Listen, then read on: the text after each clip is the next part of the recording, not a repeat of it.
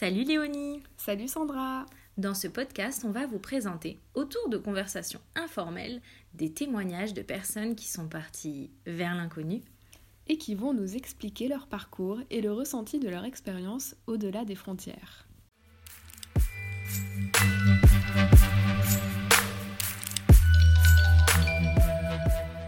Eh ben alors, euh, bonjour. Bonjour. alors, euh, eh ben, est-ce que tu pourrais juste commencer par te présenter, nous dire qui tu es et de quoi tu vas nous parler aujourd'hui? Oui, alors moi c'est Laura.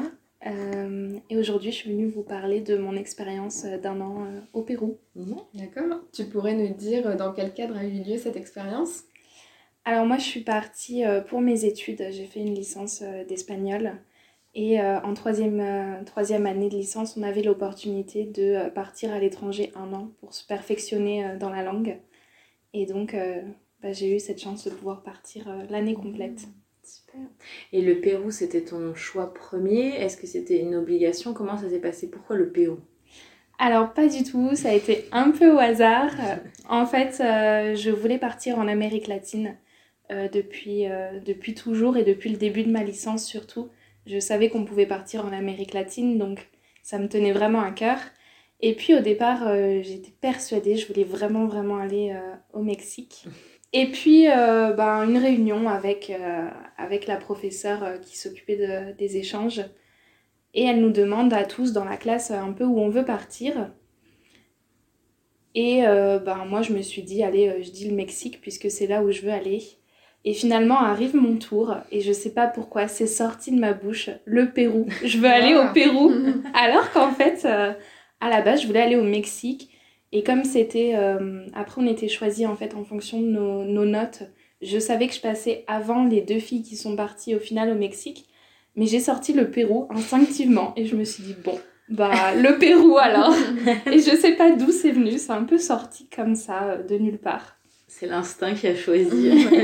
ouais, exactement. Il y avait, d'autres personnes qui étaient intéressées par le Pérou. Il y avait aussi une histoire un peu de concurrence et le fait que les places soient limitées ou pas? Pas du tout, il y avait deux places et au départ j'étais la seule euh, à partir au Pérou.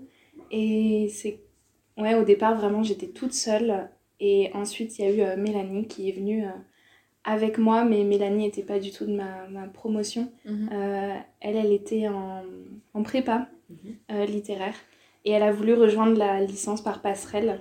Et, euh, et j'ai un jour reçu un mail de cette prof. Euh, Laura, vous n'êtes plus toute seule pour le Pérou, euh, il y a quelqu'un d'autre, euh, vous pouvez la rencontrer avant de partir. Et euh, c'est comme ça qu'on s'est retrouvés à deux, mais au départ, non, j'étais vraiment toute seule à vouloir partir au Pérou. Et de savoir que tu allais avoir bah, du coup cette autre personne que tu connaissais pas avec toi, c'était quelque chose qui était plutôt rassurant ou au contraire t'étais pas très contente? Euh, au départ, un peu stressant parce que euh, bah, justement, je la connaissais pas, je savais pas si on allait bien s'entendre ou pas. Et puis euh, finalement, en discutant avec, bah, avec ma mère surtout, on s'est dit ben, le mieux c'est de se rencontrer au moins une fois avant, une après-midi, parler, échanger sur nos vies, voir comment, quelles sont nos habitudes, qu'est-ce qu'on aime faire, ce qu'on n'aime pas. Et puis voir si ça colle, et si ça colle, tant mieux. Si ça colle pas, bah, on fera notre expérience chacune de notre côté. Et puis on s'est rencontrés une après-midi euh, en centre-ville de Clermont. Euh, ça a super bien collé directement. Et on s'est dit, bon bah tant mieux, euh, Tant mieux, ouais. on part ensemble. On verra au bout de quelques mois parce que des fois la première impression change et finalement ça se passe pas aussi bien qu'on l'aurait voulu. Mhm. Mais là ça a été vraiment euh, parfait euh, tout le long. Génial. Et est-ce que vous aviez le choix de la ville dans... au Pérou? Pas du tout. En fait, euh, du départ, on avait une liste avec euh, tous les endroits possibles en Espagne ou en Amérique latine et les villes imposées Mhm. avec lesquelles la fac avait des partenariats en fait. D'accord. Et, euh, et ça, en fait, cette rencontre euh, avec elle, euh, avec la fille qui allait partir avec toi, ça s'est passé combien de temps avant ton départ? On s'est rencontrés, je pense que la première fois on s'est vu, je me souviens qu'il faisait pas très chaud, donc ça, avait- ça devait être février, mars, et Ouais. on partait euh, début juillet, tout début juillet, Mhm. Donc quelques mois avant. Euh, on avait pris contact sur Facebook d'abord, enfin par mail, ensuite Mhm. Facebook, Mhm. et puis euh, on a eu l'idée de cette rencontre pour se voir en vrai. euh, parce que elle n'avait pas de photo de profil sur Facebook et c'est quelque chose c'est vrai que la première impression, souvent, on se fie à l'apparence de la personne et, euh, et donc de se voir en vrai et pas arriver là-bas et, et chercher quelqu'un qu'on connaît pas au milieu d'un pays inconnu. Très bien. Moi, je voulais revenir un petit peu avant, au moment encore de ta projection. Euh, qu'est-ce qui t'avait, qui t'intéressait euh, particulièrement dans le, dans le Mexique? Parce que c'était euh, ce vers quoi, enfin ce sur quoi tu te projetais avant que le Pérou soit mhm. sorti de ta bouche. Mhm. Mhm. Je pense que le Mexique, déjà, on entend beaucoup parler, on entend beaucoup de gens dire bah, je suis allée au Mexique, le Pérou déjà beaucoup moins. Et puis, euh, c'est un pays qui est proche des États-Unis, donc qui a quand même une culture euh, pas trop différente de la culture européenne. Ça reste différent tout en étant un peu plus proche que la culture péruvienne. Donc, je pense que c'était pour ça. Et puis, euh, et puis, on a beaucoup étudié aussi en cours les civilisations pré précolombiennes. vraiment. et puis, les Mayas, c'est quelque chose qui reste en tête, qui m'avait touchée et je me suis dit pourquoi pas aller voir euh, les temples, les pyramides, euh, ça peut être super intéressant. Mm. Donc c'est pour ça, je pense que j'étais restée sur le Mexique. Mm. Et puis euh, j'avais vu quelques photos, c'est vrai que ça a l'air magnifique aussi. Donc, Et une fois que, que une fois que le, Pérou t'est vraiment venu en, tête, euh, est-ce que tu avais déjà des images sur ce pays? Parce que tu dis que ça t'est venu sans réfléchir, c'est juste sorti. Donc est-ce que tu avais déjà une familiarité avec le Pérou ou c'est vraiment venu de nulle part et c'est après coup que tu as fait des recherches? Mhm. euh, le Pérou, ben, le Machu Picchu, euh, mhm. déjà c'est la première image, je pense que tout le monde a en tête et que j'avais en tête aussi. Peut-être à cause des, des, dessins animés étant petite, euh, j'adorais euh, les mystérieuses cités d'or. Euh. donc forcément, je sais pas, peut-être ouais, le Machu Picchu si c'était quelque chose que je voulais voir. J'essaye, c'est un objectif dans ma vie, aller voir les sept nouvelles merveilles du monde. Ça en fait partie et peut-être que c'est sorti pour ça, je sais pas. Et au final, après coup, je me suis dit, ben, c'est un des pays qui a une culture vraiment très très éloignée, voire la plus éloignée de la culture européenne, donc euh, pourquoi pas. Et est-ce que tu avais des, des, images ou des stéréotypes euh, sur euh, les Péruviens ou sur le Pérou en général? Bah, C'est vrai que je connaissais pas grand-chose avant de partir sur les Péruviens, mais toujours l'image du, du, du, petit monsieur avec son poncho et, et puis la flûte de pan. mais bon, je me doutais que c'était pas partout. Après, euh, niveau développement euh, dans les villes, euh, accès à l'éducation, à l'hygiène, je connaissais vraiment pas. Mhm. Donc je suis partie un peu à l'aventure. J'ai pris contact avec les filles qui étaient parties les années d'avant. Et en fait, c'était drôle parce que quand on s'est rencontrés, elles nous ont fait une liste. alors, faire attention à telle chose, telle chose, telle chose, c'était très précis. Je me suis dit, oula, où je suis partie? Mhm. Est-ce que c'est vraiment le bon choix? Mais finalement, non, finalement, c'était assez cool. J'étais assez enthousiaste. Je me suis dit, ben, ce sera peut-être l'expérience de ta vie, donc euh, fonce quoi. Mhm. Super. Et ton départ euh, était prévu pour un an? Oui, un an complet parce que euh, comme c'est l'hémisphère sud, les vacances d'été sont en janvier-février. Mhm. Donc du coup, ça faisait vraiment une boucle. En fait, on a commencé par le deuxième semestre et puis après on a fait le premier semestre. Ah d'accord. Et, euh, et, comment tu t'es sentie quand tu as vu euh, le voyage se rapprocher? Parce que si je fais pas d'erreur, c'était ta première expérience mhm. à l'étranger, n'est-ce pas? Et alors comment tu t'es sentie à cette approche euh, du départ? Parce que si tu dis que tu avais vu l'autre personne qui partait quand il faisait froid, donc sûrement en février-mars, bah, tu as eu un moment pour le voir venir ce départ. Donc c'était Oui. stressant, mais en même temps, je voulais pas le montrer mhm. à mes proches. déjà parce que j'ai eu un peu de mal à convaincre mon père de me laisser partir. Mhm. Euh, le deal, c'était avec lui, euh, tu peux partir en Amérique latine si euh, tu prends des cours de self-défense. Donc j'avais oh. anticipé le truc. L'année d'avant, j'ai fait un an de self-défense. Et puis, ouais, après, je lui ai exposé le truc. Papa, je pars en Amérique latine. Mais t'inquiète pas, j'ai fait de la self-défense. Ah. C'était un peu... voilà. Mhm. ma mère, elle, ça allait très très bien pour elle. Il n'y avait pas de soucis. Euh, mes grands-parents étaient complètement paniqués. Ils pensaient que je partais au milieu de l'Amazonie, dans la jungle, dans les tribus indigènes. complètement paniqués, mes grands-parents. Et du coup, j'essayais de leur montrer que moi, ben, tout allait bien. Je le prenais cool, j'étais pas stressée. Mais ça m'est arrivé deux, trois fois de me réveiller au milieu de la nuit euh, en crise de panique. Et euh, je me réveillais, comme je suis assez insomniaque, et je me disais mais t'es folle ou quoi? T'as 19 ans, à quel moment dans ta tête tu t'es dit je vais partir un an toute seule à l'autre bout du monde? Mm. Parce que si t'as besoin de quelque chose de tes parents ou, ou que t'as un problème, tu peux compter que sur toi-même finalement, il n'y a personne là-bas que tu connais. Mm. Euh, et ça me faisait un peu paniquer par moments et je me disais bon écoute, t'as cette opportunité, t'as cette chance, c'est pas donné à tout le monde, saisis-la, c'est le moment, vas-y. Mm. Donc du coup, ouais, c'est vrai qu'avant, j'ai... j'étais stressée, mais j'essayais de pas le montrer aux autres, par contre. Pour pas les faire paniquer plus, parce que si j'avais dit à, à mon père ou à mes grands-parents, euh, je fais des crises d'angoisse la nuit, euh, ils m'auraient dit, bah non, tu pars pas, quoi, c'est, fini. Et est-ce que euh, plus le départ se rapprochait, plus tu avais aussi euh, les préparatifs et des procédures qui, qui arrivaient et qui te permettaient de un peu plus te projeter ou de concrétiser le départ? Beaucoup de papiers administratifs. Mhm. Euh, énormément. Ça a été une question aussi pour les visas. Euh, les visas, on a dû les faire sur place finalement. Donc on est rentré d'abord avec un visa touristique. Euh, mais je pense que je suis quelqu'un qui, dans tous les voyages, même après euh, que j'ai fait, je réalise pas jusqu'au moment de faire mes valises et je suis du genre à faire mes valises au dernier moment. Mhm. Donc, je l'ai enfin, pas senti venir dans le sens où il s'est passé deux mois. Je me disais, bon, bah, il reste deux mois, un mois, il reste un mois. Deux semaines, je pars dans deux semaines. Et puis, au bout d'une. Enfin, quand il me restait une semaine, j'ai étalé mes valises dans la chambre et je me suis dit, bon, il faut faire les valises. Qu'est-ce que je prends? Qu'est-ce que je prends pas? Et c'est vraiment une semaine avant, je pense, que j'ai vraiment réalisé, mais tu pars, vraiment, Mhm. tu t'en vas.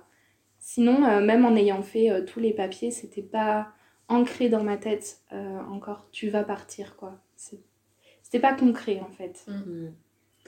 Et, euh, et toi, euh, en fait, comme tu savais que tu partais déjà pour euh, tes cours à l'université, Mhm. si je me trompe pas, et que tu avais déjà rencontré la personne, la- l'autre personne qui partait aussi, comment tu visionnais ta vie, comment tu imaginais ton quotidien une fois au Pérou?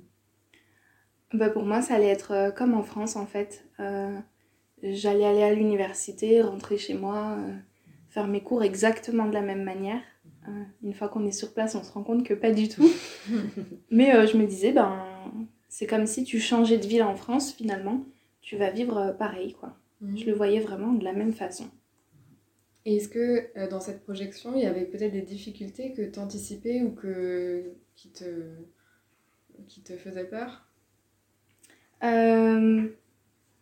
Ben peut-être sous, enfin, avoir un problème euh, et que je puisse pas régler parce que c'est vrai que souvent euh, quand j'avais un problème, je prenais mon téléphone, allô maman, j'ai un petit souci, est-ce que tu peux m'aider? Et là ouais c'était de me dire ben je pourrais l'appeler, elle pourra me donner un conseil, mais elle pourra pas venir m'aider vraiment en cas de problème. Je pense que c'est ça qui m'a fait un peu peur après. euh, niveau université ou non, j'avais pas trop d'appréhension. Mhm. Et euh, tu disais donc que toi, tu étudiais l'espagnol avant de partir. Mhm. Et comment tu te sentais euh, avec la langue espagnole? Déjà, est-ce que à l'université, vous apprenez aussi le- l'espagnol péruvien, enfin, le- les variantes? Et aussi, euh, est-ce que toi, euh, sur place, tu te sentais, tu, tu te projetais à l'aise dans, dans Mhm. ton utilisation de la langue là-bas? Alors à l'université, on avait la chance d'avoir plusieurs professeurs de nationalités différentes. Euh, des Français qui étaient partis en Amérique latine ou en Espagne, mais aussi euh, on avait un professeur colombien, argentin, euh, on avait des professeurs espagnols, on en avait d'un peu tous les pays hispanophones, pas péruviens, mais j'avais déjà entendu plusieurs fois l'accent et je savais que l'accent n'était pas très compliqué. Donc ça allait, j'avais pas trop d'appréhension.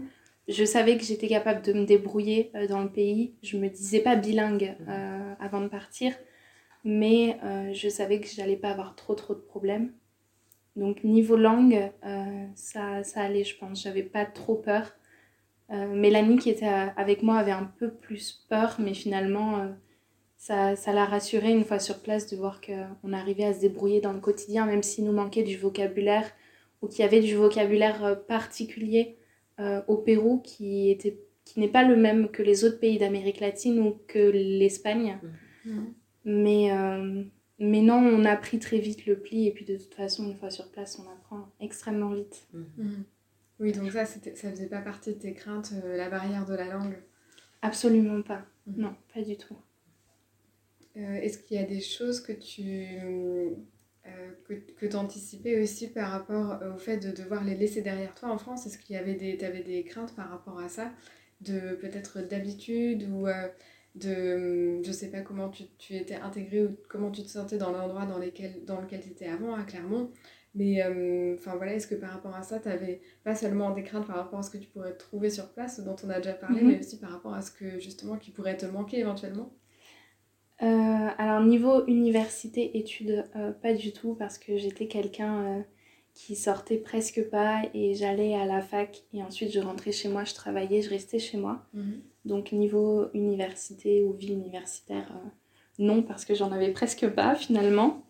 par contre, ce qui a été difficile de laisser, c'est que depuis, depuis l'âge de mes 10 ans, en fait, je faisais de l'équitation et me dire ben je dois quitter mon centre équestre, ma petite habitude d'aller tous les samedis euh, monter à cheval. Mhm. Euh, ça m'a fait un peu de peine mhm. euh, de me dire bah ils vont continuer mais sans moi, surtout que j'étais beaucoup impliquée dans la vie du centre équestre. Et puis après, non, laisser ma famille, ça m'a pas posé de problème. Je me suis dit ben de toute façon, y a, on a la chance d'avoir les réseaux sociaux, pouvoir se voir mhm. par vidéo, donc non, ça m'a pas fait trop peur.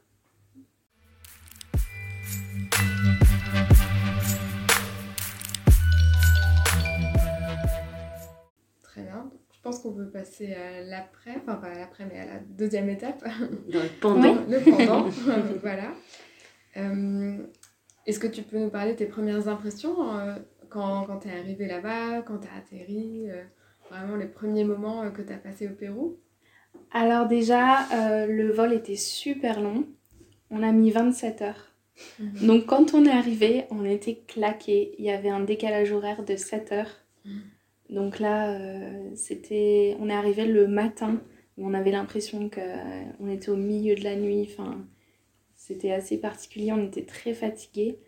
Euh, on a eu la chance, parce qu'on est parti ensemble avec Mélanie dans le même avion, mhm. euh, de trouver une Française qui avait passé un an au Pérou en tant que professeur des écoles à l'étranger et, euh, et, qui nous a un peu guidés, qui nous a dit bah voilà, je vais vous emmener de l'aéroport jusqu'à votre hôtel, euh, je vais vous aider, si vous avez un souci, n'hésitez pas à m'écrire, il euh, n'y a pas de problème. Donc ça, c'était vraiment cool.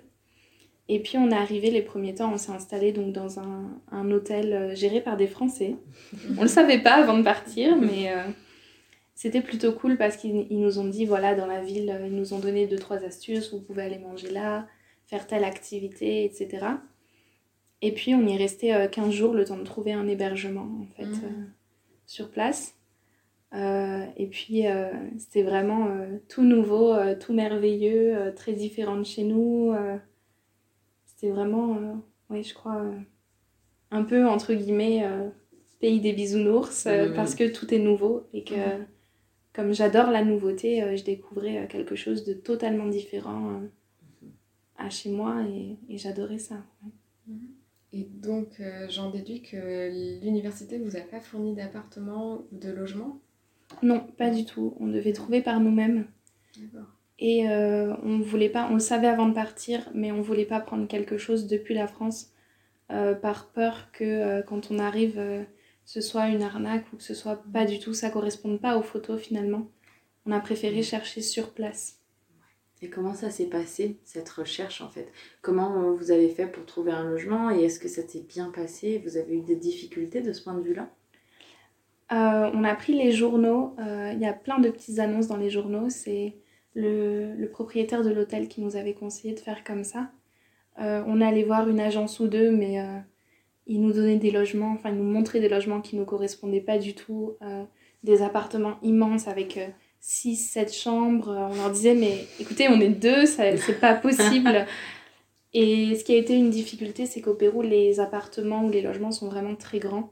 Donc trouver quelque chose qui soit raisonnable niveau taille, ça a été compliqué. On a fini par trouver euh, des chambres en fait à louer. Donc on avait euh, chacune notre chambre et notre salle de bain, mais c'était chez quelqu'un. Mhm.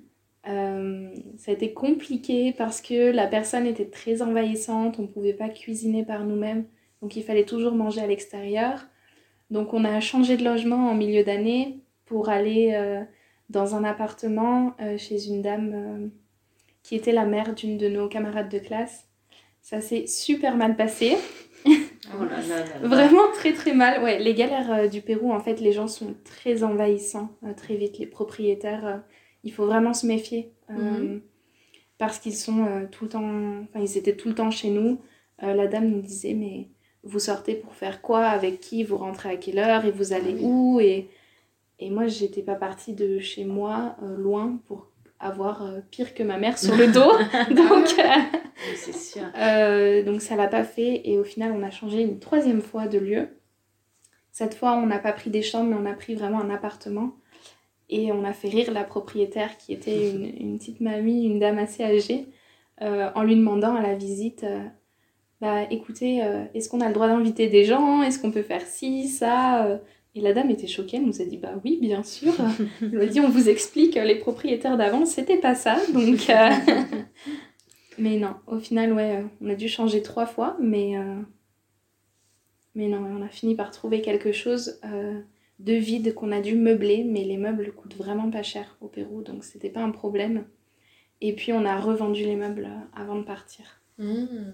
Ah oui, donc ça a rajouté quand même de la logistique. Euh. Ouais, ouais, c'est ça. Un petit peu, ouais. On a eu de la chance d'être aidés euh, par des amis qu'on s'était fait sur place, mmh. qui nous ont conseillé. Euh. Mais alors, si, si, vous avez dû changer comme ça plusieurs fois de logement, enfin, je sais pas sur combien de temps ça s'est écoulé, ces changements, mais est-ce que tu as, as, quand même réussi à te sentir chez toi au, au Pérou Enfin, est-ce que ça va pas gêner ton adaptation, surtout au départ? Bah, c'est vrai qu'on s'est plus senti chez nous finalement dans le troisième appartement qu'on a pris en, en novembre. Mhm. Euh, mais je pense pas non que ça ait eu vraiment euh, une influence sur, euh, sur l'intégration. On changeait de quartier, mais les quartiers étaient assez proches les uns des autres.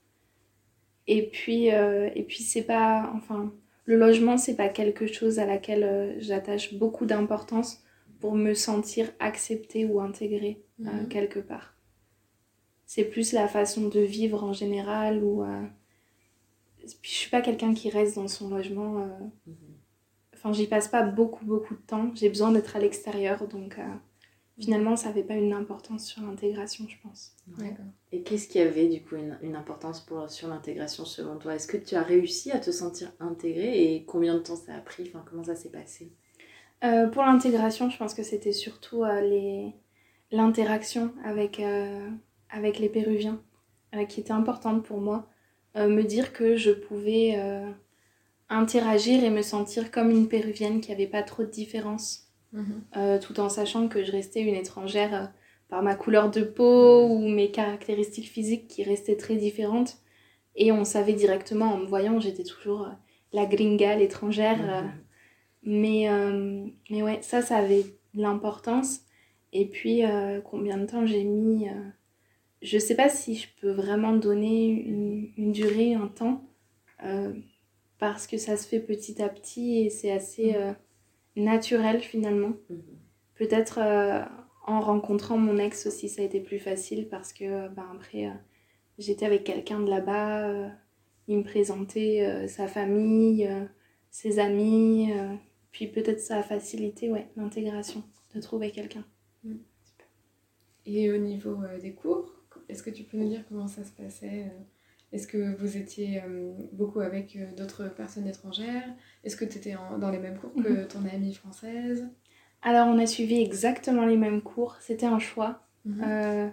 comme on faisait la même licence en France, il fallait qu'on trouve des équivalences en fait mhm. entre les cours qui étaient donnés à l'université en France en troisième année et les cours qu'on allait suivre au Pérou. Donc on a pris des cours dans trois départements, départements d'histoire, de linguistique et de littérature. Mhm.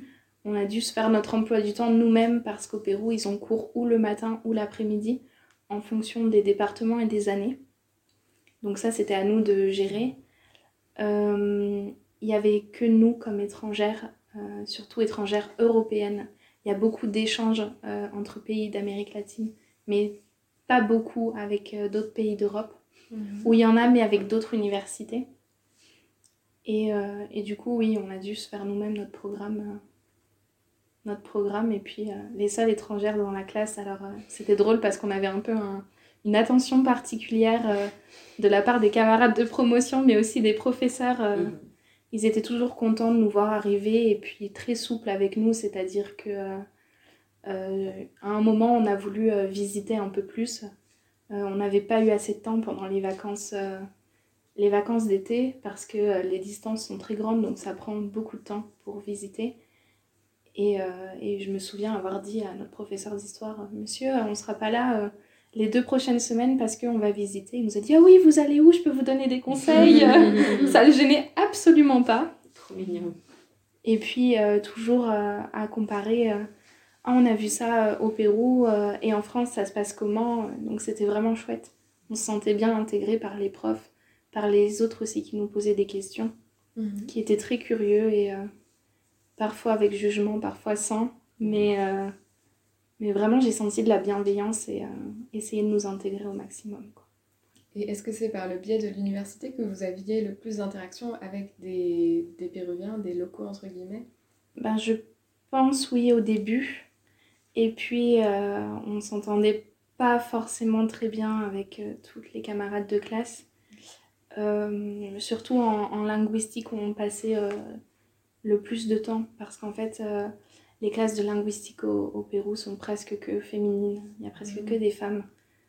et il y avait, je me rappelle, deux garçons dans la classe et pour 20 filles quoi. Et les filles nous regardaient un peu mal parce que bah, on était les étrangères et finalement il y a une certaine jalousie euh, je ne sais pas pourquoi, si c'est à cause des caractéristiques physiques, euh, à cause de la manière de penser, de faire, on n'a pas trop compris, donc ça s'est pas forcément hyper bien passé avec toutes les filles. Mhm. Euh, mais bon, les quelques camarades qu'on a eus nous ont fait rencontrer ensuite des amis. ce qui a facilité aussi les interactions, c'est qu'on a pris des cours de danse.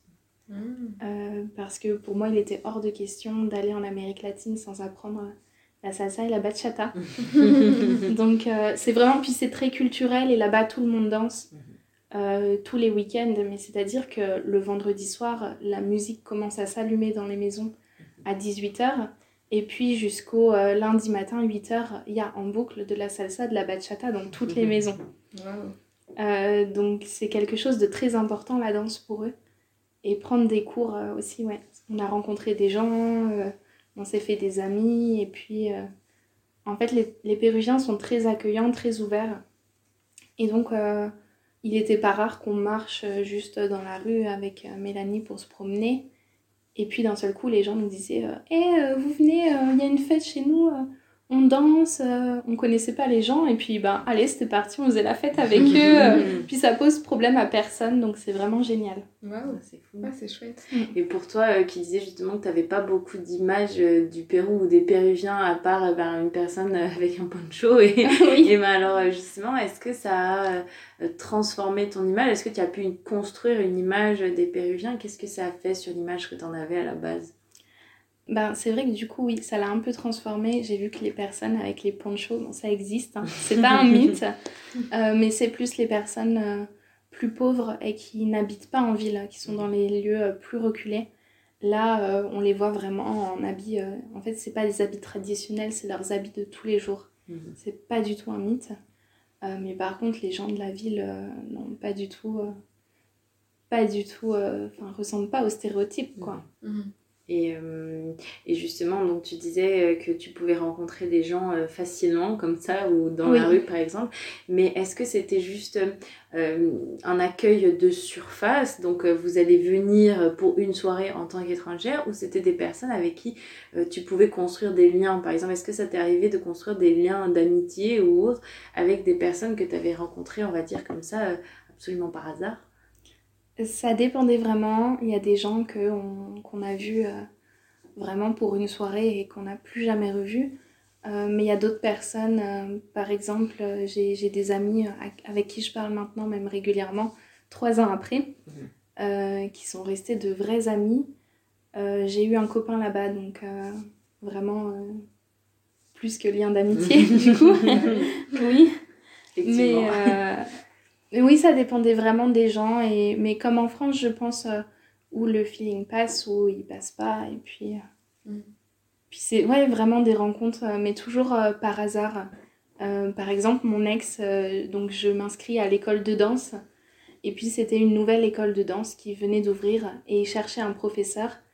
Et lui, qui connaissait la gérante, lui a dit écoute, ben, pour une ou deux semaines, je peux te dépanner, mais, mais pas plus quoi. Et on s'est rencontrés donc là-bas parce qu'il était mon professeur de danse en fait. Oh, d'accord. Voilà. Mais c'est vraiment, oui, toujours des, ouais, des rencontres un peu euh, au hasard euh, de gens avec qui on discute cinq minutes et puis euh, après il peut y avoir plus ou, ou pas, ou on discute juste et, et les échanges sont toujours intéressants, je crois. Mhm. Et ça me fait penser à une autre relation qui a dû être importante pendant ton voyage, celle avec Mélanie, comme tu l'as. Mhm. on peut l'appeler par son prénom. Oui. Donc, ton, ton amie française est colocataire aussi. Mhm. Euh, en quoi est-ce que ça a influencé ton expérience de vivre les choses avec euh, quelqu'un? Euh, Déjà parce qu'on pouvait s'appuyer l'une sur l'autre. Et ça, c'était vraiment extraordinaire parce que quand on part, c'était vraiment la première fois, partir un an. Il y a des moments, c'est difficile. on aimerait être en France l'espace de quelques temps, quelques minutes. Et avoir quelqu'un qui te comprend, qui ressent parfois la même chose, euh, c'est hyper important, je pense, surtout en première expérience, parce que les différences culturelles euh, sont extraordinaires à première vue, mais peuvent devenir un poids aussi. Mhm. Et donc se dire, ben, je suis pas folle, c'est normal, euh, c'est pas que j'arrive pas à m'intégrer, je me suis intégrée, mais c'est que des fois, ben, tu reviens à toi, à comment tu es en tant que personne, et comment on t'a éduqué, et ça peut être un peu difficile. Donc un soutien énorme, et puis et puis en fait, on s'est tellement bien entendu qu'on se parle, mais presque tous les jours. Euh, ça reste quelqu'un avec qui je sais que je vais pouvoir lui dire Mélanie, euh, on part à tel endroit ensemble. Elle me dira toujours oui. Euh. Enfin, c'est ouais, un lien hyper fort, je pense. Mhm. Et tu viens parler de différences culturelles. Est-ce que tu, tu, pourrais nous parler de différences culturelles qui justement t'ont surprise, en bien ou en mal, mhm. que tu as connues là-bas? Euh, il y en avait énormément. Hein. C'est vraiment un pays euh, très très éloigné culturellement de, du nôtre. Euh, ils ont un rapport à la famille très très fort.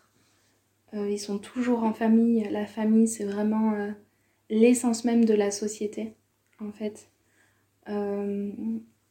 Plein de petites choses. La, la, sécurité, c'est pas du tout ça. par exemple, c'est le truc qui m'a marqué, je sais pas pourquoi, c'est pas hyper grave en soi, mais euh, quand on devait traverser une route, mhm. il n'y a pas de passage piéton, mais nulle part, même en centre-ville. Et ça nous faisait rire parce qu'on avait euh, nos amis qui nous aidaient à traverser des fois parce que les boulevards c'est compliqué. Mhm. Quand il n'y a pas de passage piéton, pas de feu pour, euh, pour les voitures. Et, et, ils avaient cette phrase, mais c'est hyper drôle, c'était Corre por tu vida. Mhm. Et donc cours pour ta vie. Oh et à chaque oh fois, on était morts de rire. Ils nous attrapaient des fois par la main et ils nous faisaient traverser comme ça. Et il fallait littéralement courir au milieu des boulevards pour traverser, quoi. Ah oui, d'accord. C'est euh, c'est très surprenant et ça m'arrive encore en France de traverser n'importe où, n'importe comment. Et ma mère me dit, mais qu'est-ce que t'as fait? Et je la regarde et je suis là, pardon, c'est l'habitude au Pérou euh, de traverser n'importe où, n'importe comment. des, des, habitudes après, euh, façon de vivre aussi, les horaires euh, qui sont différents. Ils vivent beaucoup le soir et la nuit, mais ils se lèvent aussi très très tôt, donc en fait, en fait ils dorment pas beaucoup.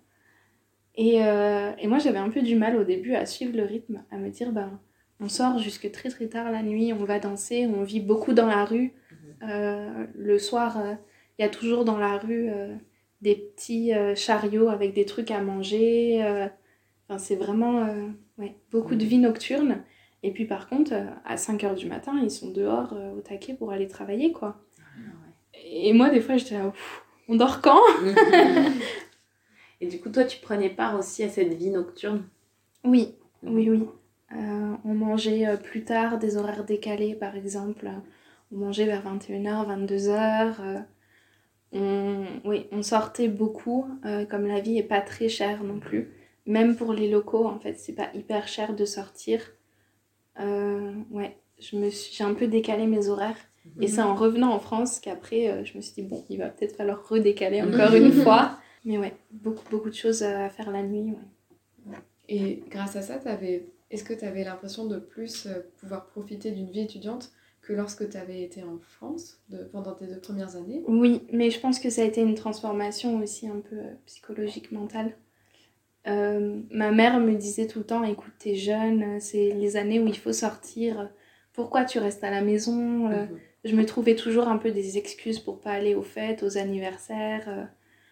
Euh. et je me suis dit, bon, allez, il faut que ça change. Donc, bah, je me suis mise à sortir et, et le fait qu'il ouais, y ait cette vie en plus qui soit très active la nuit, ça a aidé pas mal. Oui, bah peut-être que c'était parce qu'il fallait que tu sortes là-bas, peut-être que c'était là-bas aussi où tu te sentais plus à l'aise pour le faire, donc c'est super intéressant. Et, et euh, tu, j'aimerais revenir sur le fait que tu nous as dit que ton père acceptait que tu partes en Amérique latine, euh, que si tu faisais euh, du self-défense.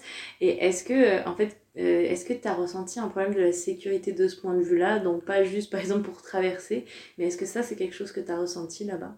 Oui, euh, une très grande différence entre le fait d'être un homme ou une femme. Mhm. Euh, c'était très compliqué. Euh, surtout une femme étrangère blanche. Mhm. C'est fou à dire la couleur de peau puisse avoir une mhm. incidence finalement sur ta sécurité, mais c'était clairement le cas. Et par exemple, j'ai passé un an à ne pas porter ni jupe ni, ni robe parce que je suis sortie une fois avec une robe euh, qui m'arrivait au genou, donc clairement pas courte du tout. Et euh, en 15 minutes, je me suis fait siffler 7 fois. Donc j'ai fait demi-tour et je suis allée me changer quoi. Euh, les moments où je pouvais sortir en jupe, en robe ou avec un mini décolleté, vraiment mini mini, c'était les moments où j'étais accompagnée par un gars. parce que je savais que il y a un espèce euh, entre de combat de coq, c'est-à-dire aller à moi, tu la touches pas, et j'allais pas être embêtée. Euh, la nuit, pareil, dès qu'il faisait nuit, parce que là-bas, il fait nuit euh, tous les jours à 6 heures du soir. Mhm. peu importe le moment de l'année, mhm. c'est toujours comme ça. 6 heures du matin, le soleil se lève, 6 heures du soir, il se couche. Mhm. Et dès qu'il faisait nuit, il fallait que je sorte absolument avec un gars. Ah niveau sécurité, faire très attention au taxi aussi qu'on prend. Il mhm. euh, y a énormément de taxis, il y en a beaucoup de faux aussi. Euh, les filles d'ailleurs, euh, juste avant nous, nous ont fait un peu peur parce qu'elles nous ont dit qu'elles ont eu des problèmes. un taxi qui les a emmenées dans un quartier qu'elles connaissaient pas, elles ont dû sauter par la fenêtre. Oh là là, Dieu, pour sortir du taxi, donc c'est vrai qu'on faisait attention. Et puis quand on pouvait, on rentrait accompagné ou alors les gars nous mettaient dans un taxi et s'assuraient qu'on soit bien arrivé. Mm. Mhm. Euh, ouais, gros problème quand on est une fille, ouais, c'est vraiment euh, ça, oui. compliqué. Ouais. Mais euh, j'avais l'impression quand même de ton témoignage que ça t'a pas empêché de quand même profiter et de sortir et d'avoir eu quand même ces expériences. Tu arrivais malgré cette condition-là? Oui, non, ça n'a pas empêché, ça n'a pas été un blocage. c'est des habitudes à prendre en fait, mhm. des protections supplémentaires si je peux dire. mais non, non, ça n'a pas empêché. Après, c'est vrai que de temps en temps, euh, c'est lourd parce que ben, on n'a pas été élevé euh, comme ça et, et c'est pas quelque chose auquel on ferait attention en France. Mhm. Mais euh, non, après, ouais, c'était devenu l'habitude. De temps en temps, bon, ça me pesait, ça m'est arrivé deux, trois fois de pleurer et de dire, mais j'ai juste envie d'être dans la rue en France, qu'on me laisse tranquille. Mhm. Mais non, ouais, une, une habitude finalement. Mhm. Et tu parlais justement de des exemples euh, ou des points d'attention que vous avez donné les filles qui étaient parties là-bas avant vous. Mhm. Est-ce que vous avez tous pu les vérifier ou est-ce qu'au contraire, vous, il y avait aussi des choses que vous n'avez pas du tout vécues pareil ou euh, des choses qui se sont un peu rajoutées à la liste pour les, les futurs mhm. Je pense, oui, des choses qui se sont ajoutées euh, parce qu'il y a deux, enfin, quelques trucs auxquels elles nous avaient pas forcément dit de faire attention. Est-ce que c'était un oubli de leur part ou je sais pas Peut-être parce qu'après, oui, c'est vrai qu'en un an, on prend l'habitude et ça devient quelque chose de normal et donc on pense pas à en parler aux autres après. En tout cas, moi, j'ai rencontré celles qui partaient euh, l'année d'après mhm. et je leur ai euh, dit, on a passé euh, deux heures à parler. Je leur ai dit, alors faites attention à ça, ça, ça. Puis je leur ai je veux pas vous faire peur, mais. mais c'est. Ouais, non, ouais. Il y a vraiment des points, oui, qu'on a pu vérifier ouais, par nous-mêmes. par exemple, les taxis, bon, on n'a pas eu de problème particulier, mais on a vu qu'il fallait vraiment faire attention, quoi. Qu'on ne prenait pas un taxi comme ça à la légère. Euh, quand ma mère est venue me voir euh, à Pâques, Mhm. euh, je lui disais Tu sors de l'hôtel qui était en, en centre-ville. Le centre-ville est d'Arequipa, euh, où j'étais vraiment très très sûre. Mais je disais Tu sors de l'hôtel, euh, tu restes devant, ou alors moi je viens te chercher dans l'hôtel, tu restes dans la cour de l'hôtel. Et euh, si on doit prendre un taxi, c'est moi qui le choisis, euh, je sais comment faire, mais toi, tu ne le fais pas. Et, et alors, toi, comment tu choisissais un taxi En fait, tu te fiais à quoi? Alors déjà, il fallait regarder, ils ont une plaque devant avec leur numéro. Dès qu'on rentrait dedans, on prenait en photo. Mhm. Euh, Il y avait des compagnies aussi spécialisées, donc là, en général, il y a beaucoup moins de problèmes. Euh, L'aspect général du véhicule aussi, Euh, parce qu'il y avait des taxis dans un état lamentable. On a pris deux, trois fois, mais alors une catastrophe. Euh, c'est le taxi, on se dit, euh, s'il y a un accident de voiture, euh, on est mort de toute façon. Parce que les, les ceintures déjà à l'arrière des voitures sont inexistantes au Ah Pérou. ouais, Ah oui. Ça commence bien. Euh, voilà. Euh, Il y en a certains, euh, on voyait que c'était plus que euh, la carrosserie, enfin la tôle quoi. Mhm. Il n'y a pas d'airbag, pas de. En cas de choc, euh, je me prends la voiture quoi. Mhm. Oui. Pour en rester un peu sur les trucs euh, négatifs plutôt, mais qui font toujours partie de, de- d'expérience, je voulais savoir si tu pouvais nous parler aussi des difficultés que tu as évoquées euh, rapidement avant, mais nous dire euh, quelles ont été les difficultés que tu as rencontrées sur place. Que tu aurais ajouté à la liste, par Ouais. exemple. ouais. Euh, les difficultés, par exemple, euh, l'eau. Mhm. L'eau, c'est quelque chose. euh, Ben, quand on est en France, on a accès à l'eau potable partout, de n'importe quel robinet. Là, l'eau n'est pas potable au robinet, donc il faut acheter des bouteilles.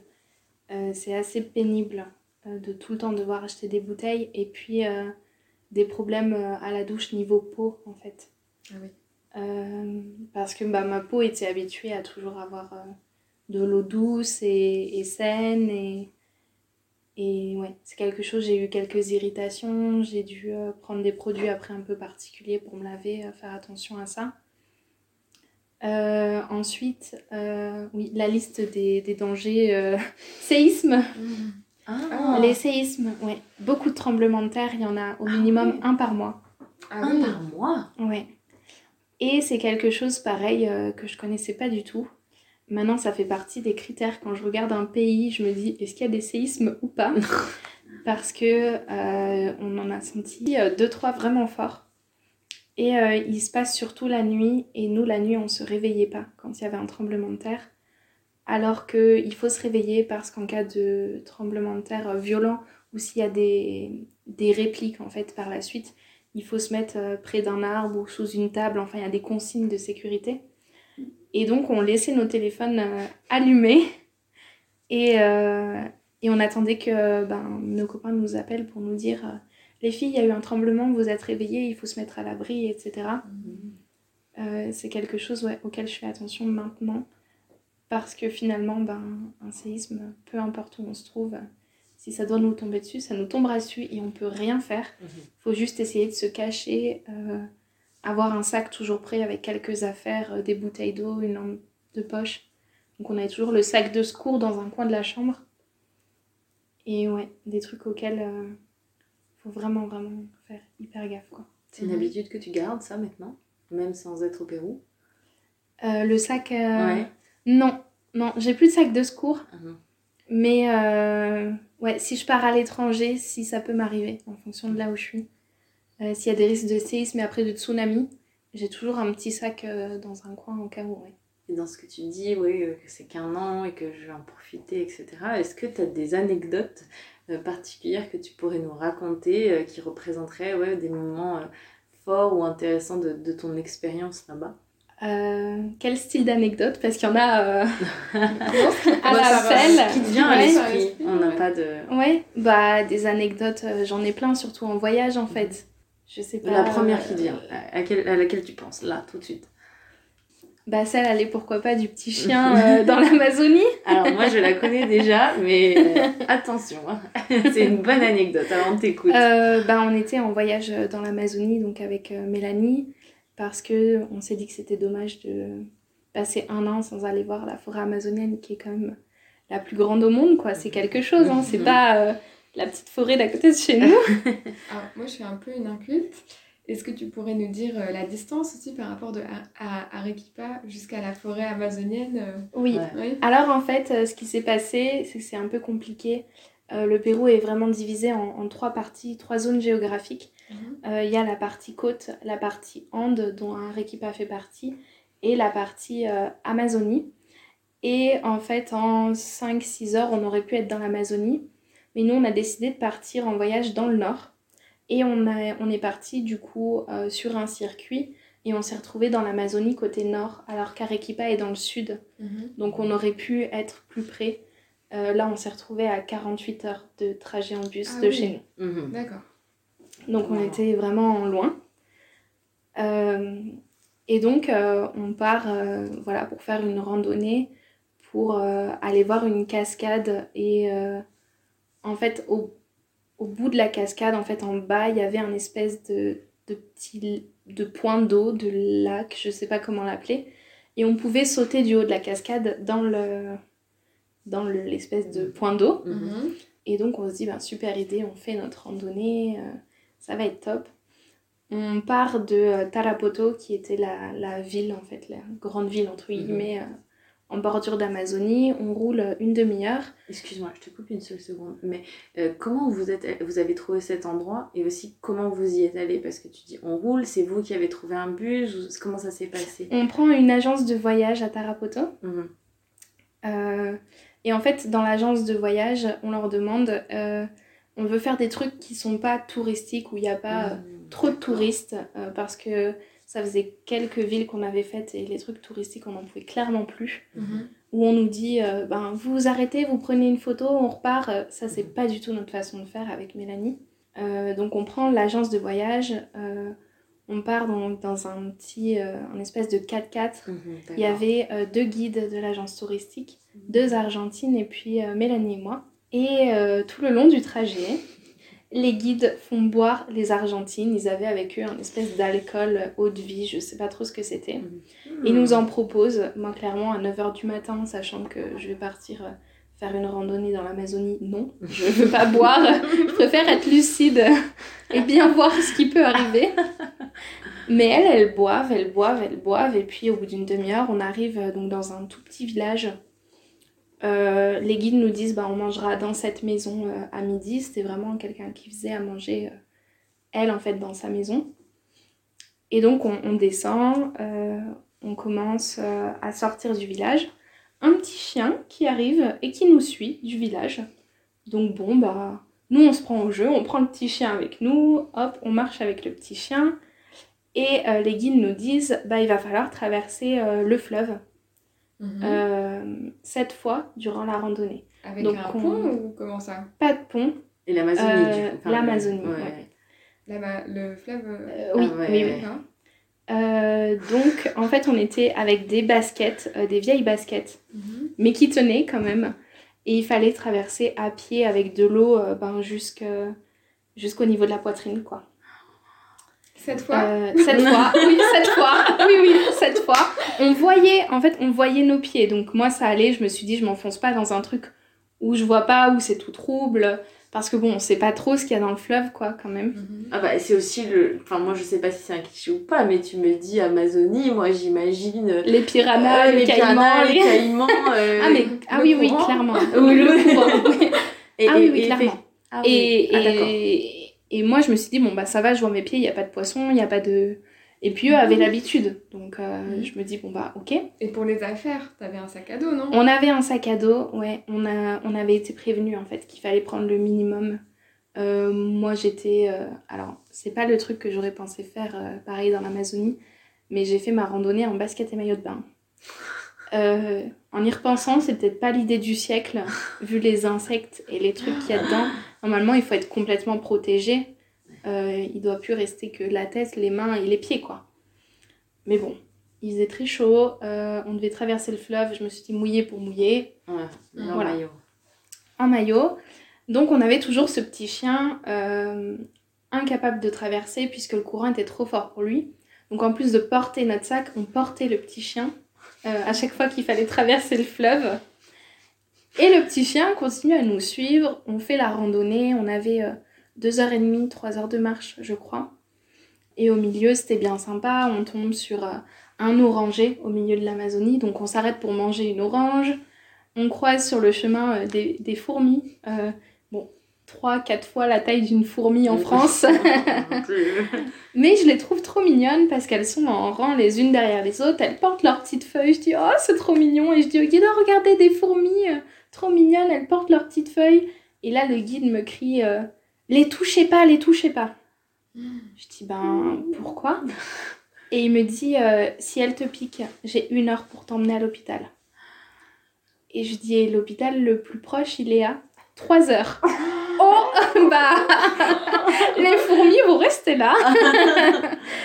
en fait, ce sont des fourmis, euh, j'ai appris plus tard, il m'a expliqué, si une te pique, euh, c'est pas très grave. Enfin, tu commences à avoir un peu de la... Tu peux avoir de la fièvre, te sentir pas très bien, avoir des frissons.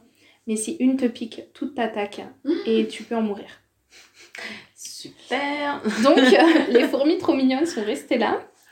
On a continué euh, donc euh, de traverser notre fleuve plusieurs fois. On a fini par arriver à la, la le fameux point d'eau. les Argentines avaient bu tout le long avec les guides. nous, on se baigne, il y avait une espèce de petite grotte à cet endroit-là. Le chien s'abrite sous la grotte.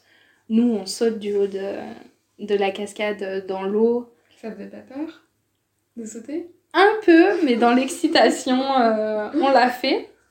Et puis on se baigne. C'est vrai qu'apparemment le trou était très profond. Je sais pas ce qu'il y avait dedans et Oh là je là. préfère pas savoir. Et puis d'un seul coup, euh, la pluie amazonienne euh, qui arrive. Et là, mais la pluie de toute façon dans l'Amazonie, ça te trempe, mais comme si tu te prends euh, un jet, un jet de douche en fait. T'es sous la douche d'un coup, quoi. T'es trempé, il y a rien à faire. Donc on prend nos sacs, on prend nos téléphones, on les enroule dans des serviettes euh, au maximum pour pas qu'ils soient euh, trop mouillés, qu'il y ait trop de dégâts. Et euh, on retrouve le petit chien qui s'est abrité. On va voir les guides. on n'en voit qu'un déjà sur les deux. Et on lui dit bah on fait quoi? Parce que là il pleut vraiment et puis je pense que ce serait peut-être temps de rentrer. Et le guide nous dit oui oui il faut rentrer mais mais et en fait la fille argentine qui était à côté de lui euh, était en train de vomir tellement elle avait bu. Oh, la là. pauvre. Elle pouvait même plus se porter. Donc du coup on le regarde, on lui dit et l'autre guide? L'autre guide a disparu avec la deuxième argentine. Mon dieu, quelle horreur, quoi. Voilà, Ah, c'est- Euh, cette agence de voyage, c'était... super agence. Mhm. Donc du coup, on se regarde avec Mélanie, on dit bah on fait quoi? Ça nous a vraiment énervé sur le coup. On s'est dit mais attends, on paye et les gars ils sont même pas responsables. Les filles, euh, enfin la fille elle se traînait, elle pouvait plus rien faire. On a appris après que l'autre aussi a fini par vomir. Euh, elles étaient allongées euh, où elles pouvaient, malades. Ah. Ah, l'angoisse, quoi. Du coup, on dit bah on fait comment? Il nous dit ben il faut retourner au village, vous avez qu'à suivre la rivière. Non Il faut vite rentrer tout seul Oui, oui. Oh non Donc, ce qu'on a fait, c'est qu'on a pris le chien. Euh, c'était un sentier, c'était pas, on traversait pas la jungle non plus au milieu des feuilles. hein. Ouais. Il y avait un, un espèce de sentier. On essaye de suivre le sentier qui suit donc euh, la, la rivière, enfin le fleuve. C'est pas une rivière, c'est un fleuve. Mhm. Le petit chien avec nous. Et le petit chien euh, connaissait le chemin retour. Donc en fait, il allait super vite et il nous attendait juste au point où il fallait traverser le il fleuve. vous, a, il vous a indiqué le chemin? Oui, voilà. Vous C'est deviez fou. pas être les premières qui le trimballaient. Non, je pense. Mais euh, du coup, ben, le chien, il nous attendait. Alors parfois, il allait vraiment vite et on le perdait de vue. Euh, c'est arrivé notamment à un moment où on a eu euh, deux sentiers et on savait pas s'il fallait aller à droite ou à gauche. On appelle le chien, le chien n'était plus là. En plus, on connaissait pas son nom, donc on était là, euh, petit chien, petit chien. Sous la pluie. Voilà, sous la pluie. Et euh, pas de chien en vue. Donc on se dit, bah on fait comment? On prend à droite ou à gauche? Et là, notre sauveur, un touriste allemand, qui arrive dans l'autre sens, euh, qui nous demande, euh, c'est bien par là, euh, le point d'eau avec la cascade, euh, est-ce qu'il me reste longtemps? Donc on lui dit, non, non, c'est bien par là, il reste une demi-heure. Et nous, on doit prendre quel sentier? Et il nous a dit, bah les deux se rejoignent. Donc finalement, c'était bon. Ah, il vous a sauvé. Voilà. Euh, donc on continue, on retraverse cette fois avec le petit chien euh, une vraie galère parce que porter nos affaires plus le chien, Sous la pluie Sous la pluie, euh, avec un courant fort. Le chien, tu l'appelles le petit chien, mais je réalise pas. Est-ce que c'était un chiot ou. Enfin, à quel point c'était difficile de le porter quand même? Parce qu'un petit chien, Oui, ça peut être un gros petit chien. C'était un chien, je dirais, peut-être taille d'un caniche, quoi. Ah, ouais, ouais, ouais, d'accord. Ouais. C'était pas, c'était pas un chiot, il était un peu ça. plus vieux, mais taille caniche. Et mine de rien, à bout de bras, puisque nous, euh, l'eau nous arrivait quand même niveau, enfin, sous la poitrine. Mhm. Donc on portait déjà nos sacs à bout de bras, plus le chien à bout de bras. On essayait de se relayer pour porter le chien pour pas le faire tomber, avec un équilibre précaire puisqu'on était sur des pierres en fait euh, dans le fleuve.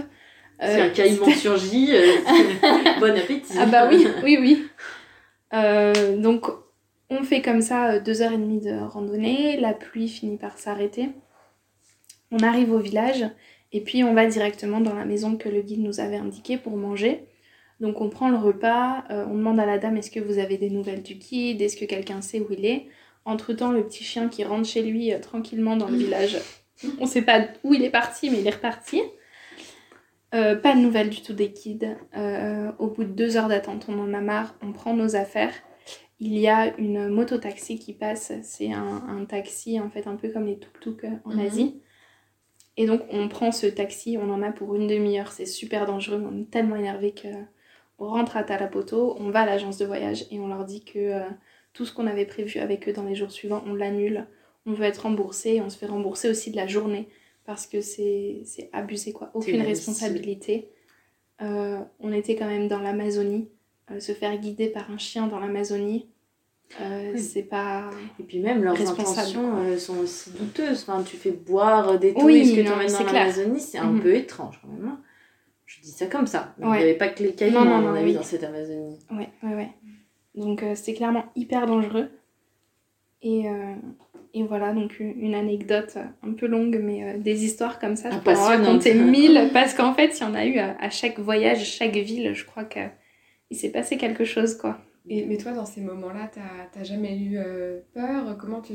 Parce que j'imagine que t'avais pas le choix que de rentrer tu- dans l'anecdote que tu nous as dit, donc euh, tu suivais ton instinct, mais je veux dire, il n'y a pas des moments où vraiment tu te dis, euh, on a pris un risque qu'on n'aurait peut-être pas dû prendre, je sais pas si ça va bien finir, tu vois, où vraiment tu te poses des questions euh, concrètes si. sur ta vie. Ouais, quoi. ouais, non, plein de fois. euh, on a fait des trucs, on, on se dit qu'on les referait plus jamais. Mhm. Euh, des choses qui me paraissent maintenant inconscientes, peut-être parce qu'on était un peu plus jeunes. Euh, des choses, euh, ben, le bus, euh, typiquement, un bus pour aller d'un endroit à un autre, bah, pour aller justement à Tarapoto, depuis Chachapoyas, euh, quand c'était marqué sur le guide Michelin, bus recommandé juste pour les personnes expérimentées, qui n'ont pas peur, qui ont l'habitude, on s'est dit, oh, ça va, et puis au final, non, non, on se retrouve avec le bus, des roues dans le, dans le ravin, euh, à devoir croiser, euh, un bus dans un état lamentable, euh, c'est des choses qu'on referait jamais. J'ai passé toute la nuit du trajet à littéralement prier, alors que je suis pas spécialement croyante. Mais alors là, j'ai eu vraiment hyper peur. Et c'est des choses sur le coup, on l'a fait, et puis on était dans, dans l'ambiance, et puis on se dit les locaux le font, donc on le fait. Mais eux, c'est un risque qu'ils prennent tous les jours en le faisant, et ils le savent, et leur vie est comme ça, et ils n'ont pas tellement le choix que de prendre le risque. Mm. Euh, nous, pour voyager, clairement, c'était pas le choix à faire, quoi. Mhm. Il y a des choses, euh, non, c'est clair, je suis beaucoup plus vigilante maintenant. Et avec le recul, euh, quand on s'appelle des fois avec Mélanie, on en parle, on se dit, mais tu te rends compte, ce qu'on a fait, c'était hyper dangereux, c'était pas malin, quoi. Est-ce que ça te ça t'a aussi peut-être sensibilisé sur certaines choses pour des futurs voyages ou des futures expériences à l'étranger où tu te dis bah maintenant je vais être vigilante sur ce truc-là, ce truc-là, euh, plus jamais Ouais. je me lance là-dedans. euh. Ouais, ouais, ouais. Euh, les transports, faire attention transports. énormément aux transports. Ouais, ça peut vite être hyper dangereux. Euh, les hébergements aussi. Euh, faire attention quand on arrive. euh, Des fois, c'était pas propre ou c'était pas sûr, on sait pas trop ce qui s'est passé avant dans la chambre. Ouais, faire attention à ça. Parce qu'en fait, on est parti des fois sans planifier. Et ça, j'adore et je le fais encore de pas Mhm. planifier. Mais quand on planifie pas, on se renseigne un minimum avant, par contre. Mhm. Euh, toujours aller, euh, on regardait euh, la, la carte Ariane du Mhm. France Diplomatie, parce qu'il y a une zone, j'ai fait tout le Pérou sauf une région, la région d'Ayacucho, qui est très dangereuse. Et ça, c'est une habitude que j'ai gardée. regarder sur la carte quelles sont les zones vertes, orange ou rouges en fait sur la carte Mhm. euh, pour voir le niveau de dangerosité quoi. Donc ne pas se mettre en danger euh, inutilement. euh, Oui, finalement parce qu'on a envie de voir quelque chose, il vaut mieux euh, passer à côté d'un beau paysage euh, que de risquer sa vie parce qu'après euh, finalement ben c'est bête mais euh, c'est- et c'est pas un extrême, on peut vraiment mourir euh, du jour au lendemain et finalement on verra plus rien quoi. C'est dommage. Non, mais est-ce que tu as pris conscience de, de ça peut-être plus que dans ce que tu avais vécu avant en France ou tu as peut-être moins été confronté à ce genre de questions? Oui, Ouais, ça oui, oui. changé. ouais. Euh, ça m'a changé. Euh, un truc, euh, ben, c'est encore une anecdote, mais, euh, On adore. hein. mais je suis partie rejoindre mon copain pour, pour le Nouvel An qui habitait à 24 heures de chez moi, enfin qui était en, en, en vacances à, à 24 heures de chez moi. Je le rejoins à la place au nord de, à la plage pardon, au nord de Lima. Et, et je prends un... En fait, j'arrive à Lima parce qu'il fallait que je change de bus. Et lui vient me rejoindre à Lima. Il m'a dit Je veux pas te laisser toute seule, c'est une des villes les plus dangereuses au monde. Et Lima, vraiment, pour tous ceux qui veulent voyager au Pérou, je recommande pas. Mhm. C'est pas sûr du tout, du tout. C'est très dangereux. Et euh, donc, il me rejoint et il me dit ben, On va aller manger et après, on prendra le bus pour arriver euh, euh, chez, chez moi. Donc, je dis Bon, bah écoute, écoute j'en ai un peu marre, j'ai pas trop envie d'aller manger, j'ai plutôt envie, envie d'arriver vite. Donc, on, on prend le bus, on va à Barranca et puis il me dit Non, on va manger. Je dis non, mais allez, euh, moi j'en ai marre, je veux juste arriver. Ça faisait déjà, j'avais déjà 18 heures de voyage. Mm. Je dis écoute, moi je veux juste arriver là. Et puis il insiste, il me dit non, non, on va manger. Donc bon, je finis par dire ok, on va manger, c'est bon, ça m'a énervé. Mhm. Euh, on va manger et on prend le bus après. Donc finalement, au lieu de prendre le bus qu'on avait prévu de prendre, on prend celui d'après. Et euh, on a appris par la suite que le bus qu'on devait prendre est tombé dans le ravin et il y a eu zéro survivant. Oh là là. Et euh, ouais, non mais j'étais complètement choquée, je me sentais très très mal. Et en fait, euh, c'est ma grand-mère la première qui l'a appris. Euh, elle m'a appelée complètement paniquée. Elle me dit T'es où? Tu fais quoi? On sait que tu devais partir vers Lima, un peu plus dans le nord. On vient de voir aux informations, il y a un bus qui est tombé. Oh mon Dieu. Ma grand-mère complètement paniquée. Et puis moi, j'ai vu l'appel que deux heures après parce que j'avais pas de réseau. Oh là là. Ma mère qui avait essayé de m'appeler parce que du coup, ma grand-mère a paniqué ma mère. Mhm. Euh, donc j'appelle ma mère en priorité, je lui dis écoute rassure-la, appelle-la, dis-lui que ça va, on n'a pas pris ce bus-là. J'ai un peu menti, je lui ai dit euh, c'était pas notre trajet, Ouais, c'était carrément notre trajet en fait. Oh là Et là. je me suis dit ça sert à rien de la paniquer parce qu'il va falloir que je fasse le retour. Alors en fait, l'estomac de ton ex a sauvé. euh, C'est ouais, Oui. Non, mais se dire qu'en fait t'aurais dû être dans ce bus-là. Oh mon Dieu. Je me suis sentie très très mal, Euh, j'ai eu du mal à m'endormir parce que je me suis dit pourquoi ces gens-là et pas moi alors que moi j'aurais dû carrément Mhm. mourir en fait. Ouais. Et c'est dans ces moments-là que tu te rends compte que la vie elle tient pas à grand chose. Mhm. Euh, elle tient à bah ouais j'ai faim en fait. Ouais, Mhm. ouais. Et, et c'est carrément fou. Et donc c'est pour ça que maintenant j'essaye, ouais. Ça a changé ma pers enfin, mes perspectives, mes, mes visions de voir les choses et j'essaye de profiter euh, toujours au maximum parce que finalement bah, à un bus près, euh, ta vie elle peut s'arrêter quoi. Pour euh, ressortir un peu de, de ces anecdotes, non, je, je voulais rebondir sur le fait de profiter. Tu nous en avais déjà un peu parlé, mais j'ai l'impression que vous avez réussi à beaucoup faire de voyages pendant l'année. Est-ce que Mhm. vous aviez beaucoup de vacances ou c'est vraiment quelque chose, vous avez pris du temps parce que ça vous tenait à cœur aussi de euh, consacrer du temps au voyage euh, sur place? Euh, alors déjà on a eu deux mois de vacances, enfin deux mois et demi euh, entre janvier et mi-mars. Donc euh, deux mois et demi, euh, sachant que c'est un pays où euh, le coût de la vie n'est vraiment pas cher, ça nous a permis de beaucoup voyager. On a eu une semaine de vacances aussi à la Toussaint. Euh, là, on est juste allé euh, à Lima parce qu'on avait euh, notre visa à faire en fait. On devait, euh, on le faisait depuis Arequipa, mais on a dû aller sur Lima parce qu'il nous fallait une fiche Interpol pour voir qu'on n'était pas recherché à Ah. l'international. très très drôle les premières fois, on arrive à Interpol, euh, très sérieux. euh, Êtes-vous recherché en France? Non. Êtes-vous recherché ailleurs? Non. On va faire des vérifications et puis on vous envoie le papier. faut revenir le chercher dans une semaine. D'accord. ok. Euh, et puis après, non, oui, en, en juin, euh, on a dit aux professeurs qu'on arrêtait euh, les cours un peu avant parce qu'ils étaient très compréhensifs et qu'il nous restait deux trois trucs à visiter, qu'on voulait aller en, en Bolivie pour voir le désert de sel à Uyuni. il nous restait deux trois trucs à faire et donc on leur a dit ben si ça vous dérange pas, ils nous ont dit non non, allez-y, il faut profiter. on ne sait jamais si on va retourner aussi mhm. loin ou pas en fait. Donc prendre le temps, ouais. On avait du temps, mais on a pris un peu plus encore. Mhm.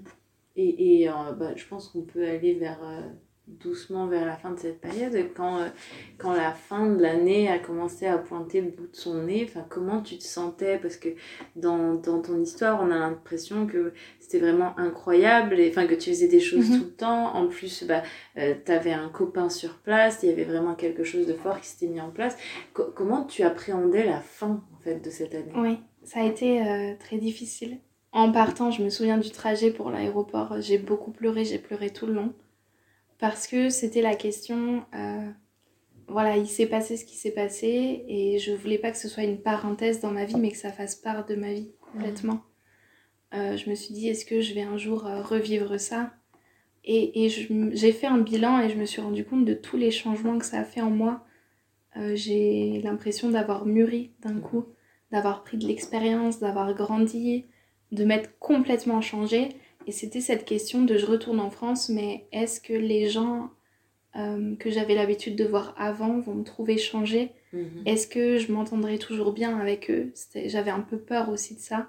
Et effectivement, il y a des gens avec qui, après, euh, j'ai eu du mal à, à, renouer des contacts, et même des gens avec qui j'ai perdu le contact à la suite de cette expérience. Mhm. Mais finalement, euh, pour me sentir mieux en moi, je pense.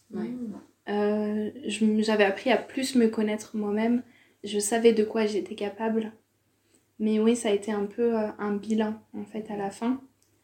Et puis euh, triste de laisser un peu cette, un petit bout de moi au, Pérou, mais extrêmement contente de l'avoir fait. Et, et, justement, une dernière chose que je n'ai pas pensé à te demander avant, mais est-ce que les personnes qui étaient justement restées est-ce que tu penses qu'elles elles arrivent. Enfin, quelles images elles avaient, de, elles avaient de ce que toi tu vivais? Est-ce que tu voyais enfin, une sorte de différence de conception entre toi, ta réalité et eux, comment ils percevaient ce que tu étais en train de faire? Euh, sûrement oui parce que déjà j'ai pas tout dit. Ils étaient au courant de ce que je faisais euh, à travers mes blogs, à travers de ce que je leur disais. Mais les anecdotes, je les ai racontées déjà qu'après. Mmh. Euh, parce qu'il y a des choses, comme on disait, dangereuses que j'ai pas voulu leur dire sur le coup pour pas les affoler en fait. Euh, donc probablement oui.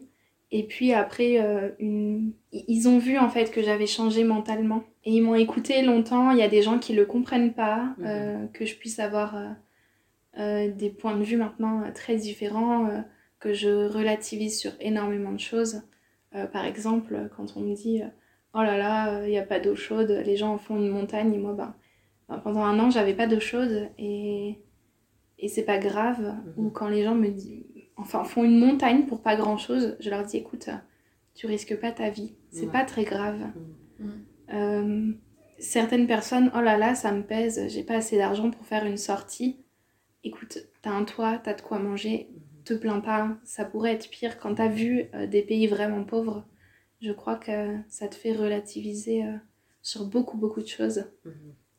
Et ce sont, je pense, des choses que les personnes qui ont voyagé savent. Mais ceux qui n'ont pas voyagé, ouais, peuvent avoir du mal à comprendre. Et est-ce que tu pourrais euh, aller un petit peu plus loin dans, dans, dans l'explication de ce que ça a changé vraiment en toi euh, Si tu compares la Laura d'avant, d'après, qu'est-ce que ça a changé, euh, ouais. tu dirais? Déjà, j'ai, je me suis sentie beaucoup mieux après dans le sens où avant j'étais plus renfermée, j'osais pas sortir. Maintenant je le fais beaucoup plus.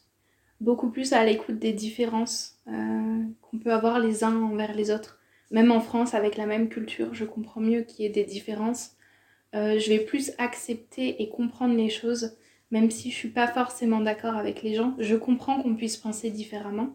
Et puis, euh, ben, ça m'a vraiment donné envie de, voyager, je sais que voyager, c'est quelque chose que j'ai en moi et que je veux continuer à faire. C'est quelque chose euh, de très très fort et que je trouve extraordinaire. Et puis oui, vraiment, euh, ce côté de relativiser. Avant, je me plaignais beaucoup, je crois comme beaucoup de Français, c'est très français de se plaindre, d'aimer se plaindre et de râler. Et c'est quelque chose que j'essaye de moins faire parce que finalement, ça apporte rien du tout. Et puis je me dis essayer d'être positive tous les jours parce que même si ça va pas trop, euh, je sais pas, dans notre quotidien, bah, il y a toujours deux, trois petites choses qui embellissent la journée et je m'en suis vraiment rendu compte au Pérou. Quoi. C'est beau. C'est une belle, euh, une belle réalisation, hein, je crois. Oui, beaucoup de positif.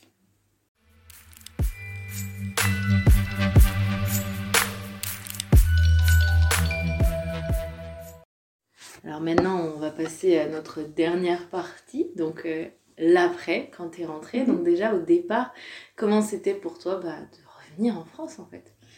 Euh, je dirais un choc dans l'autre sens.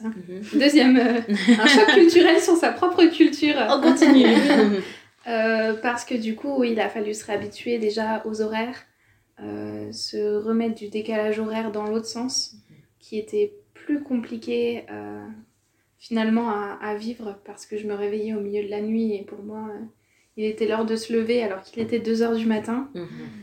Donc euh, j'essayais de sortir euh, courir pour m'épuiser, ça marchait pas. Je m'endormais euh, à 15h sur le canapé, Mhm. assez difficile.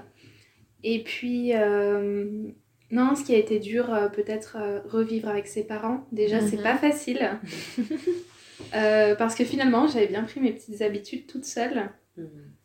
Et puis, oui, avoir des règles à, la maison qui sont pas strictes parce que mes parents n'ont jamais été vraiment, mais euh, revivre avec des personnes. euh, et puis le, le regard des autres parce que les autres euh, pensaient pas que j'avais autant changé, je Mhm. pense, Mhm. psychologiquement parlant. Et euh, une réadaptation parce que eux devaient voir que j'avais changé. J'essayais de pas, enfin de leur montrer, mais petit à petit, pas d'un coup, euh, que j'avais beaucoup évolué. Et donc euh, réapprendre à se connaître entre guillemets, et même avec euh, ma famille proche, mes frères et sœurs, euh, ma mère, mon père. Et, et, et ça, c'était pas une, une source de souffrance pour toi euh, T'avais pas l'impression d'être un peu obligé de retourner euh, dans ce schéma de qui tu étais avant, vu que tu sais que tu as pris ton temps pour le laisser redécouvrir qui tu étais Est-ce que c'était pas dur pour toi? Euh, non, parce que je savais, j'avais pris conscience en fait, que j'avais changé. Euh, et eux me le disaient aussi à travers euh, nos appels en fait. Ils Mhm. disaient, bah, je sens que t'as un peu changé, que t'es plus tout à fait la même. Et petit à petit dans mes conversations, ils voyaient la façon dont je parlais ou euh, les choses que je leur racontais, ils avaient pris conscience que j'avais changé. Moi, j'ai décidé du départ de pas me comporter comme la Laura d'avant. Mhm. J'ai décidé qu'il n'y avait pas une Laura en France, une Laura au Pérou, mais que après mon expérience, eh ben, je restais celle que j'étais euh, au Pérou, celle qui avait évolué. Il n'y avait pas de retour en arrière pour moi possible. Euh, donc c'est vrai que j'ai essayé de pas trop les brusquer.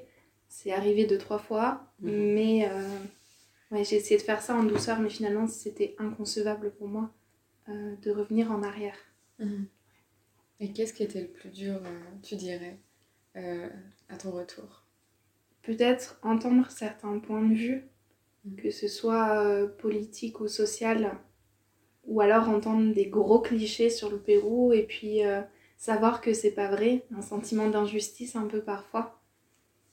Et puis j'étais quelqu'un avant de partir, euh, enfin je suis toujours comme ça, j'aime donner aux autres, j'aime partager et, et par contre avant peut-être que je me laissais un peu trop faire et un peu marcher sur les pieds. Mm. Et dire stop à tous ces gens, euh, ça a été dur parce que pour moi c'était normal de beaucoup donner. Et leur dire que maintenant, ben stop parce que j'ai changé et je comprends que c'est pas normal. Ça, ça a été un peu dur de mettre des barrières à certaines personnes. Et après euh, cette année euh, folle, parce que pleine d'aventures et de Mhm. découvertes, parce que tu disais que c'était vraiment... Est-ce que tu as eu la, la sensation que, ouais, pour toi, ça avait été vraiment un saut vers l'inconnu et, et, et, et que ça, c'est c'est vraiment ce fait-là d'avoir été dans la découverte qui t'a changé. Enfin, comment, comment tu, tu le voyais, ce que tu venais de vivre? Bah, en fait, euh, pour moi, ça a été vraiment l'occasion euh, de réfléchir sur moi, sur qui je voulais être, sur ce que je voulais faire, sans avoir la pression sociale autour euh, des gens qui me disent euh, ben, ta famille t'attend à ce que tu sois comme ça, donc tu dois être comme ça. Les gens autour de toi, tes amis, euh, tes professeurs s'attendent à ce que tu sois comme ça, donc tu dois correspondre à ça. C'est quelque chose que j'avais beaucoup avant. Et là, en fait, j'ai pris l'année comme euh, je vais me chercher, je vais essayer de trouver qui je suis moi-même Mhm. et qui je veux être. Et ça, tu le savais dès ton départ ou c'est euh, au fur et à mesure de l'année que tu t'es fait cette réflexion? Au fur et à mesure, parce que j'ai. En fait, quand on est pris dans cet engrenage en France et qu'on est dans le, dans le, le moment en fait présent, on s'en rend pas compte. Mais euh, petit à petit, euh, j'ai plus tous ces poids qui pesaient sur moi au quotidien. Et c'est là que je me suis dit, ben ça, j'en veux plus après. Euh, ça, ben non, ça, je le nuancerai. Donc, c'est vraiment, oui, ça s'est fait petit à petit. Et après, comme je voulais absolument pas retomber dans le schéma précédent, en fait, avant mon départ, c'est comme ça que ça s'est fait, je pense. Donc en fait, ce voyage, il t'a surtout apporté une ouverture en toi-même. Oui. Mhm. Oui. C'est un peu initiatique, Ouais, j'ai l'impression. Oui, un peu. Et puis, euh, bon, après, euh, j'avais peur aussi en rentrant peut-être de m'ennuyer niveau Mhm. voyage, comme j'avais, on a beaucoup bougé. Euh, je me suis dit, est-ce qu'en France, je vais pas m'ennuyer et je vais pas regretter d'être revenue Mhm. Et puis, euh, en fait, je me suis dit, mais tu connais quoi de la France? Finalement, euh, tu connais pas grand-chose, il, te... il te reste plein de choses à voir. Et donc, j'ai appris à voyager autour de chez moi. Mhm. Euh, parce que c'est marrant, après, quand on te demande, t'es à l'étranger, on te demande euh, ben, comment c'est chez toi, tu donnes deux, trois clichés sur ta région et tu te rends compte que ben, il y a plein de choses que tu connais pas et c'est Mhm. tellement dommage.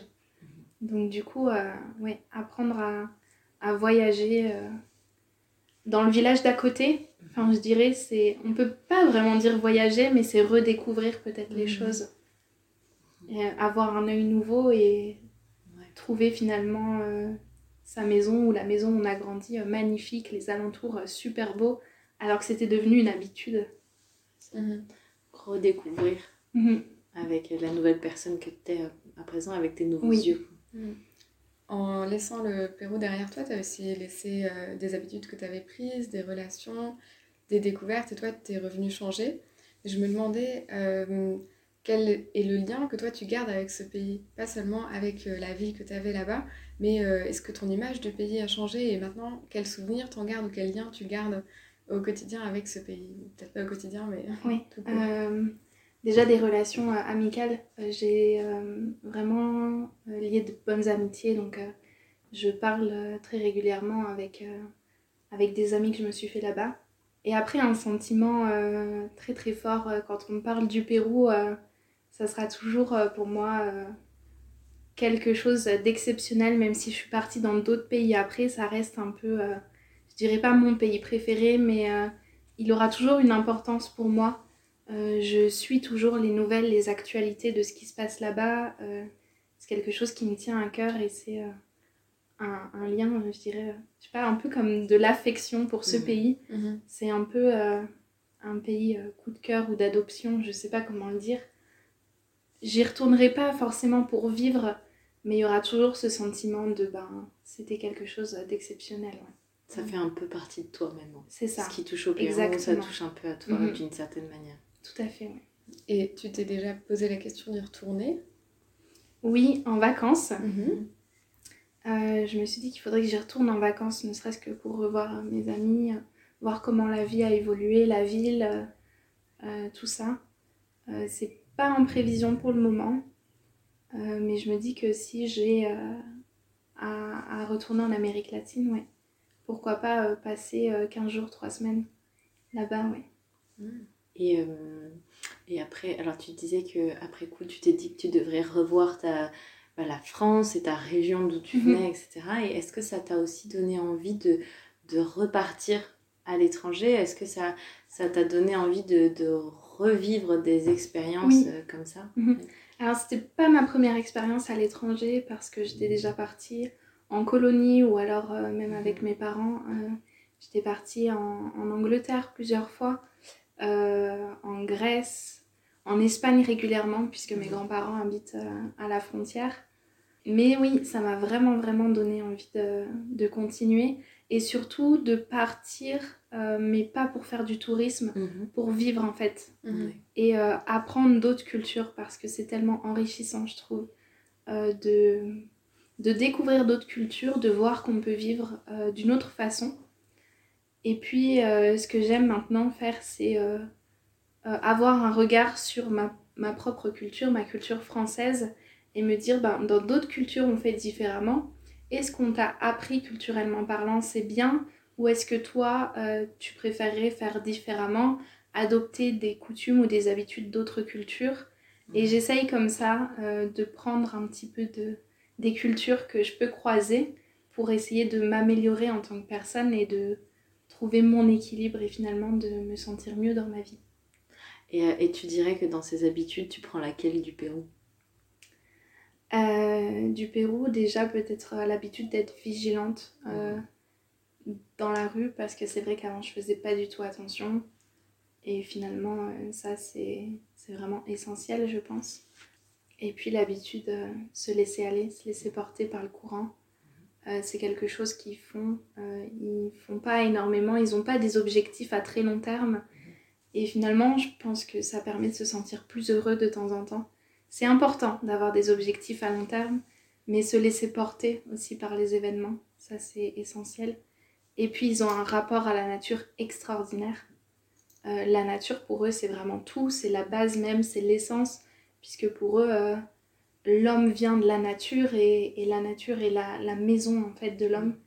Et ça, j'essaye, je fais beaucoup plus attention d'un point de vue euh, environnemental, même si chez eux, le, le, tri ou les choses comme ça, c'est pas quelque chose qui se fait. Mais je sens vraiment un lien plus fort avec la terre, peut-être que je suis plus attachée mhm. finalement à tout ce qui est nature. Toi, des choses que tu voudrais rajouter, des choses à propos desquelles on t'a pas posé de questions?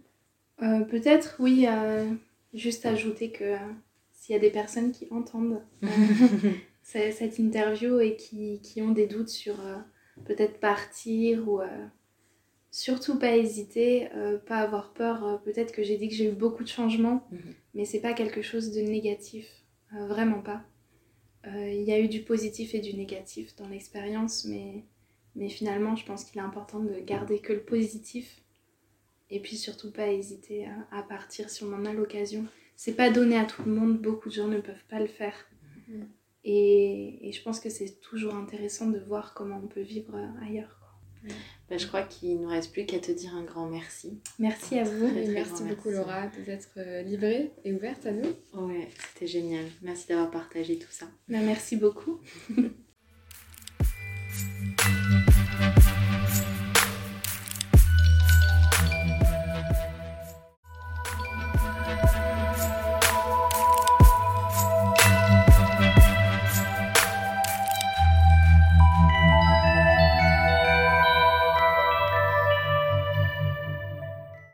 vous êtes encore là Pourtant, il y a eu la musique de fin. Bah, tant que vous êtes là, on vous remercie pour votre écoute. On espère que ce voyage vers l'inconnu vous a intéressé. On a hâte de vous retrouver au prochain épisode. Et en attendant, n'hésitez pas à nous suivre. Et nous contacter. Sur Instagram et Facebook.